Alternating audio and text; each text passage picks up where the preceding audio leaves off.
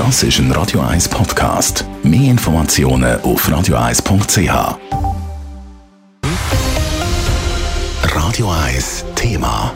Ja, mehrere Tage lang ist ein riesiger chinesischer Ballon über den USA geschwebt und jetzt ist er abgeschossen worden. Für die USA ist klar, dass es ein chinesischer Spioneballon war. China hingegen beharrt weiter auf dem Standpunkt, dass es sich um einen Wetterballon im US-Luftraum handelt, der sich da verirrt hat. Sicher ist, die Stimmung zwischen den beiden Ländern ist auf dem Nullpunkt. Der Dave Burkhardt berichtet. Der US-Präsident Joe Biden höchstpersönlich hat den Abschuss vom chinesischen Ballon angeordnet und zwar schon am letzten Mittwoch, wo er das erste Mal über die Sichtung vom Ballon informiert worden ist.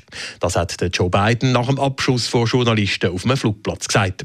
Für den Abschuss hätte aber müssen sichergestellt sein, dass keine Menschen am Boden zu Schaden kommen. On Wednesday, when I was briefed on the balloon, I ordered Pentagon to shoot it down on Wednesday as soon as possible.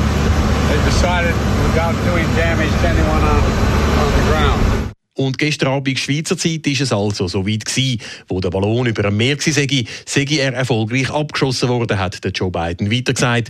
Weitere Informationen zum Ballon gab es dann später. They decided that the best time to do that was we got over water outside within our within 12 mile limit.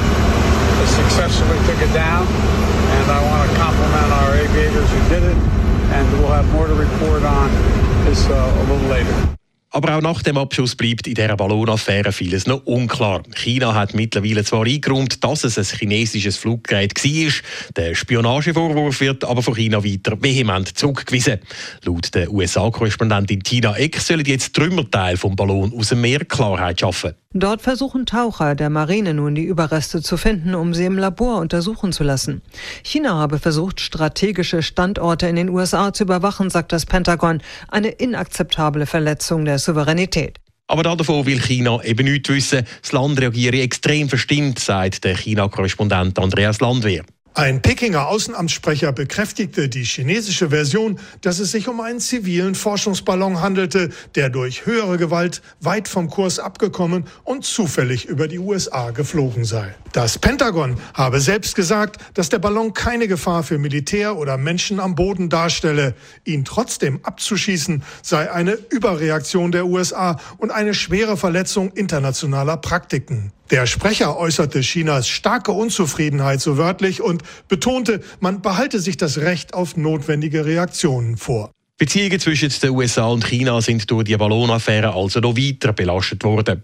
Eigentlich hätte ein Besuch vom US-Außenminister Anthony Blinken in Peking sollen für Entspannung sorgen. Der Besuch ist aber mittlerweile abgesagt worden. Dave Burkhardt, Radio 1.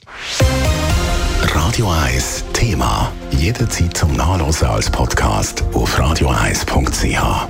Informiert von Dave Burkhardt und seiner Redaktion und bestens unterhalten mit der Olivia.